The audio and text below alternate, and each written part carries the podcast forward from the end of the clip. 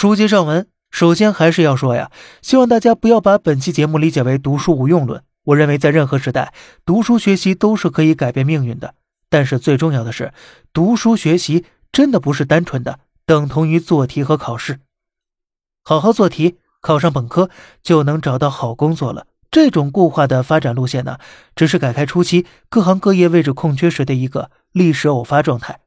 那么现在和未来，你也许要学会选择了。如果一个专业技术它市场前景好，进入的人还少，成为红海还有一个很长的周期，那么你学这类专业准是没错的。先选对发展方向，再去努力，这件事啊，在未来会更重要。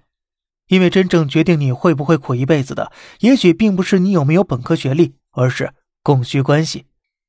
不过当然了，根据现在的公务员选拔的条件呢，如果你想走公务员道路，目前看来啊。仅仅是目前呢，或许学历还是最最重要的。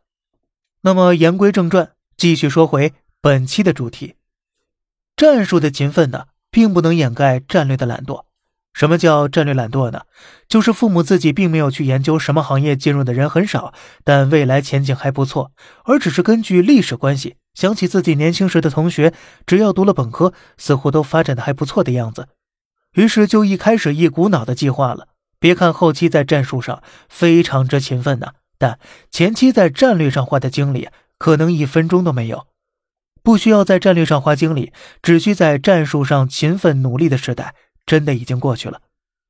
在今天的这个时间点，当你对自己的未来迷茫的时候，请在努力之前，先多在判断上花点精力，这样也许绝对会有奇效的。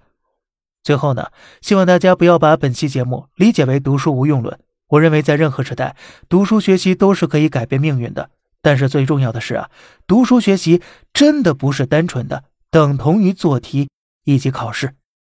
好了，这里是小胖侃大山，每天早上七点与你分享一些这世上发生的事儿，观点来自网络，咱们下期再见，拜拜。